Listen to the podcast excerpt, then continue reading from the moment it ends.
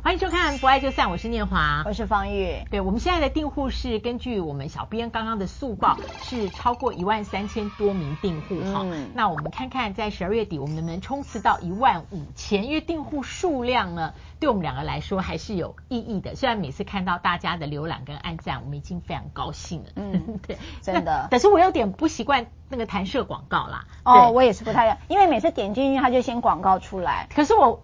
我虽然不习惯，但是却欢迎啊！因为欢迎的原因是我们节目才可以继续做啊，对不对？对对对好，那今天呢，我们要谈到的一个是休，用书法写休婚，这个你会觉得，呃，方玉律师自从提出来之后，我们这个个案不止一个两个，但是今天要谈的这个休婚的情境，呃，我不晓得在结婚几年以后的夫妻，或是同居的亲密关系。呃，这个情境变得，我觉得频率不低。嗯嗯，我们请方玉律师先跟我们讲一下这个个案。好，我跟各位讲，就是说在离婚这一件事情上，其实不是那么多人想要走到这个离婚的一个的状态，但是婚姻就是往前走也不行，往后走也不行的时候，大家都找不到了，我还有没有第三条路可以走啊？那在我们历次有谈到族婚。啊，就是中年以后，老夫老妻之后呢，你过你的日子，我过我的日子，啊，就是像族业一样，对，是从日文过来的，对，日文，对，那就是有人会选择族婚，但是呢，在这个。呃，中场休息的一个叫休婚，就是说我在婚姻关系当中呢，我暂时的请休假，就第一局跟第二局中间有 休息时间，这应该是第几年说休息会比较好一点啊？就是休婚这件事了哈。那我，我讲这个故事好了，这对夫妻呢，其实呃也真的是一个十年以上的一个婚龄了，那孩子呢也有呃就是。呃，也大，也不，我不是说大了，我说长的是指说小学可能四五年，就不是学龄了，哦，不是学龄前的，然后就是说没有，他还在一定的就是说可以自理的状态了哈。那么可是这一对这一对夫妻呢，就是婚姻走到了瓶颈，原因没有别的，其实是这位女性朋友是一个很浪漫、很漂亮的一位女性啊、那这个男生也条件也很好，生活社会地位什么都非常的好。可是呢，就是两个没有任何火花了哈。也就是说，他认为结婚嘛，就是老夫老妻了，就像一般的这个家人关系，所以没有婚姻生，没有夫妻生活啊。对，就是没有那种没有性生活，性生活也没有那种精神伴侣都没有，就是好像就是他变成孩子的妈。对，然后就是早午晚餐三餐的那种概念，就是好像你看到他就哦，你起来了，然后哦，你回来了，大概就没了。就是他们的对话就你来了，你回来了之类的。明天有什么事？啊，明天有什么事？明明天什什么事还比较好？真的吗？哦，连这种都哦，连这种问的，好像看似关心明天有什么事。对，就早安、午安、晚安，就大概已经早安、早安、晚安就已经了不起了哈。嗯。所以这个婚姻对这个女性来讲，尤其走到了一个瓶颈的时候，她就特别特别的痛苦。好，那这个时候我要讲的是，你要不要离婚？嗯，好，嗯，她确实会想要动了一个离婚的念头，但是她有一个很现实的状态，她老公说错有哪里错？嗯，好像也没错，好。那第二个是他的这个呃生活里面，他还有接送小孩上下学，还有小孩的学费啊、教育费都是这个老公在指引的。那在这种情形下，你真的要一个离婚的那个变动，对他来讲，他扛不住，因为孩子是这件事情，他是安排不了的。是，就是说他呃还没有准备。或是他没有办法呃先做好去过另外一种人生的计划啦。对，哦，他也没有把握他这个离开是不是可以像现在一般的生活，也就是说他那个那个位置是相当的一个担忧的哦。嗯，所以他就找到了一个方式，就叫休婚。好，就是说那有没有一个可能，我就是中场休息，就是在这个婚姻关系我还存在着，我父母责任也还存在着，但是有没有可能一个角色退场？就是请休假，也就是说我不是在那边煮三餐，然后啊、呃，好像就是负一个呃老婆的样子的形象在这个角色当中，也不用去跟公婆问候，哈，也不用这个过年去干嘛去家庭聚会去了，所以休婚是在一个角色里头的休息。那这个个案休假到休婚之后，他们。保持这个休婚状态就一直了吗？到现在吗？就一直了，哦，所以也没有离婚，也没有离婚，就一直了。那我想请问一下哈，两个啦，就是在你的个案里面，不管是离婚相对单纯的，因为当夫妻没有性生活的时候，有的时候会有外遇的情况发生，嗯、就是呃来找你的客户里面，在他的个案最后决定分手的时候，不管是很久以前的原因，或者是就是这个原因，呃，因为没有夫妻之实而冷淡的多不多？嗯、哦，这是常态，常态吗？真对，我我说实在，我也觉得是常态。到离婚前十年没有夫妻之实，五到十是常见的。也就是说，双方已经没有关系，已经都他大部分都很久了。只是说大家，哦，我举例来，如果是女性的当事者，她基本上对于没有性生活的夫妻之实，她不是很在意。嗯，他不会把它当做我今天跟你讲我为什么要离婚的理由。他不会讲这个、嗯，你觉得那不是理由，还是说他总归会说，因为没有亲密关系，整个人都不亲密，两个人都疏离了，对不对？就是我我觉得他比较是一个冷冷淡这件事情让他痛苦，那就是我们讲婚姻中的寂寞。好，就是在我们上一集有在聊，嗯、但是当他来跟律师谈的时候，他不会说，因为我没有性生活，所以我要离婚。这样的女性是偏少的。好，嗯。嗯、那男生讲说我没有夫妻之实而离婚的这样的说法也偏少。但是我们做家事案件一定会往下问，都发现这个都是五到十年了，嗯，就是他的离婚理由不会是说没有性生活，而是说他可能用外遇、用疏离，好，然后两个分房或分床或分居，好，嗯嗯，这都讲到这样，但不太会讲没有性生活当做主要的离婚理由。可是你往下问，其实他就是主要理由，嗯，就是呃从亲密。然后变成疏离冷淡，那夫妻没有夫妻之实，通常它至少会是一个噪音，对不对？或者是是一个种子啦。对对，就所以有一派的呃有一派的心理师、咨商师就在讲，哎呀，性生活有时候会解决很多亲密关系里头的问题，为什么呢？因为性的本身是一个亲密关系当中最复杂性沟通的种，呃，就是最复杂沟通的，包括。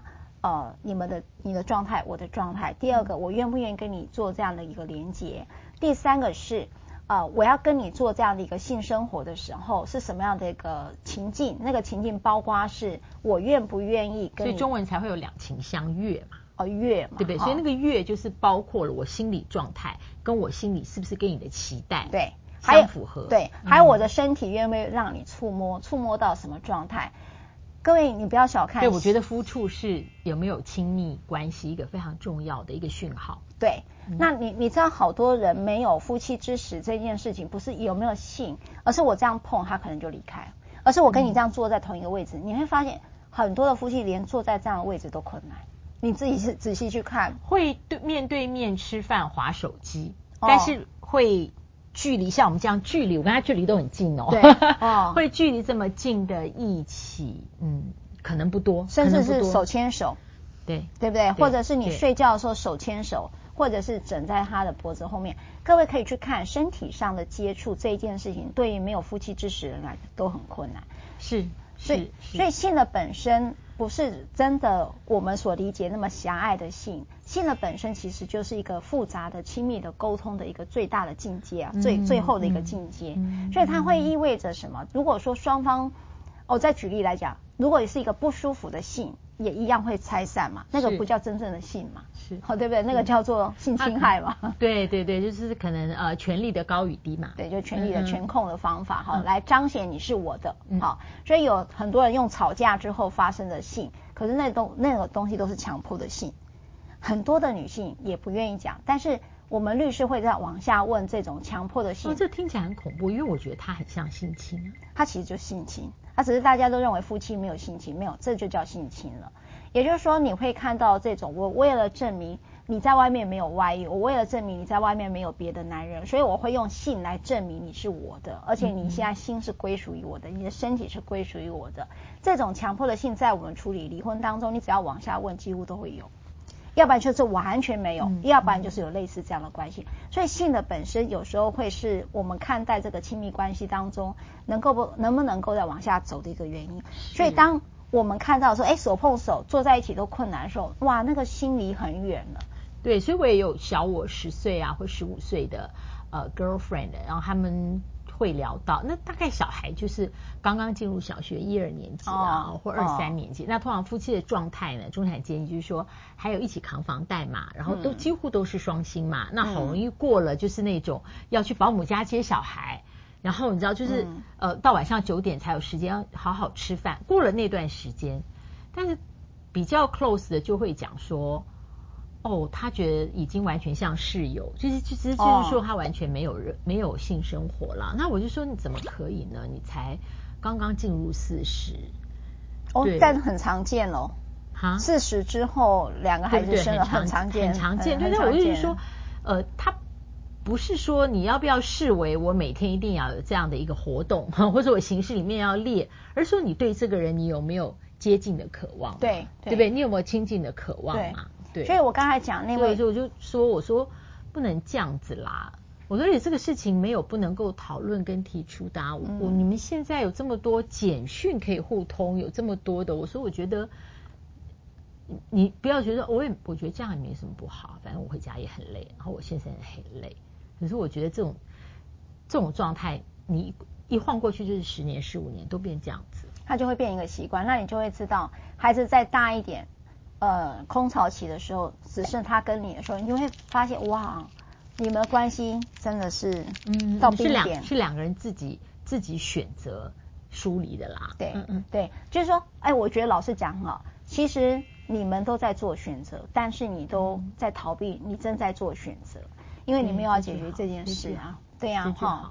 所以我看到这对夫妻呢，他最后因为。呃，还有家庭功能，没有亲密关系，但有家庭功能，所以他就用休婚的方式。嗯、那他的休婚方式是采取一个比较，因为呃，坦白讲，大家可能比较没有这个概念，所以呢，他当时的休婚就是用孩子要到国外去念书的方式来做这样的关系的喘息。嗯、那但是就是他们的对话当中就是孩子的责任嘛。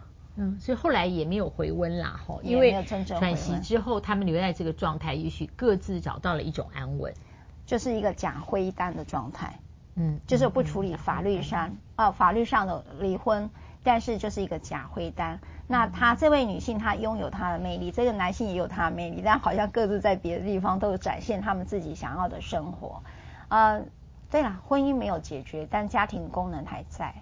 对，而且我觉得我们也没有什么理由去讨论这个人生在这个部分要不要名实相符，因为我们每个人都过着有一部分名实不符的人生，真的在不同的角色里。嗯、但这个个案讲出来，我觉得是让我们大家可以呃多想一想吧。对，嗯，那。在今天的法律相关里面，休婚它也会跟契约有关哦。它是一个婚姻契约哈。那我为了这个休婚，就帮大家这个克制化了这个契约书的内容。律师克制的哦。因为婚前协议跟婚姻契约是早年我为大家克制化的台湾的婚前协议。哎，我不晓得，我们聊过那么多次婚前协议。那是我写最最早，就是我为大家而写的。就是说你不用找律师，我先给你们一个版本哈。那当然，休婚是在呃日本提出来这个，然后我就呃帮大家做了这样的一个条款。嗯，第一个休婚你一定会可能是一年两年。那像老师刚才问我啊，你是不是一直休婚下去？那就是一个没有说出来的话，但我觉得你们是可以给自己一个时间的。譬如说，在休婚期间内，你可以去做婚姻咨商，也就是说啊、呃，你可以不用有亲密关系，但是有没有可能是一个关系的重新的？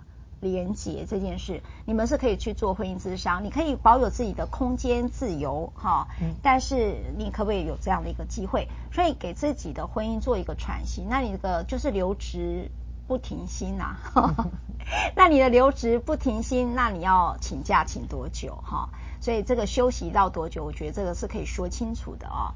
那第二个就是住所地条款，就是呃，可能一个人住高雄，一个人住台北。举例，就是说在休婚期间的时候，你要注意啊、呃，你要住哪里？那住哪里就会代表的是我可不可以随时进入你现在住的地方？就是那把钥匙，嗯、你要注意哈。嗯嗯、那我第三个，修而不废，两个人的定义要一样哦。对，要一样。第三个，你休而不废，你的留职停薪的时候，你有没有要来上班呐、啊？好，就是说，其实呃。七天休一天了，或六天休一天的，你可以用周休六日周休。那换句话说，你可能六日可以一起住，然后可能另外一个五天可能各自各自的生活。还有很多人啊，春节要来啦，那你要不要还是要回公婆家一起吃个饭？对，所以父母条款就是我讲的姻亲条款啦，哈，就是说你的公婆或者你共同的社交。就是包括你们有共同朋友婚丧喜庆的，你们要不要一起出席啦？哈，那通常我们在角色做休假哈，留薪留职停薪的话，那你。要不要逢年过节，尤其像过年，你要不要再回去？你们也可以说清楚。第四个就是父母子女条款，就是孩子现在接送要怎么安排。孩子通常我们会建议用鸟巢理论，就是孩子还是住在原来的地方，那只是有时候爸爸跟他住，有时候妈妈跟他住，那但是孩子不移动他原来的住所，这是变动最小的状态。你们也可以说清楚。第五个就是财产条款，就是说啊、呃，有一个状态，就是说我这三年当中，举例来讲，我这个老婆自己也开始有自己的。呃，品牌啦，举例哈，可能自己的创业啦哈，可是我增加了这房产以后，都还变成了财产的分配的话，你要不要做特别的约定？说，哎，这时候我增加财产，你可可没有你的真你的努力哦，这是各自各个山头各个工嘛哈，所以呃，有没有可能有做特别的约定？第六个是忠诚条款，就是我们虽然还是呃我们在休婚，但是有我你你还是要守住你的。呃，不可以有侵害配偶权，就是婚姻忠贞这件事情，还是得要有的。这是在日本的休婚里面特别去提醒，休婚跟分居不一样，跟族婚也不一样的地方。也就是说，父母责任跟忠贞条款还是继续会存在着。那所以这是一个嗯，赖律师他自己设计克制化的。休婚契约，对，好，法律上你们可以看到这个民法规定，本来夫妻财产就可以特别约定。我刚才在讲的财产条款，你们就可以使用一零零八跟一零零三之一，可能就是说，如果你没有贡献啊，没有协力啊，这时候有个法院调整权。所以啊，你可以，你千万不要记，千万记得休婚的契约书里头，你不要写离婚条款。我只是提醒各位说，它是可以做财产上特别约定的，你们可以试着再去思考这个问题。休婚一直是我在主持不爱就散，我第一次听过哦，第一次听到，然后现在今天了解的非常非常的仔细，嗯，给大家一个不散之前的一种选项吧，一种可能吧。好，加油！我们现在是一万三千多订阅户，希望我们年底冲刺到一万五千，不要忘了按赞、分享、开启小铃铛，我们下次再会。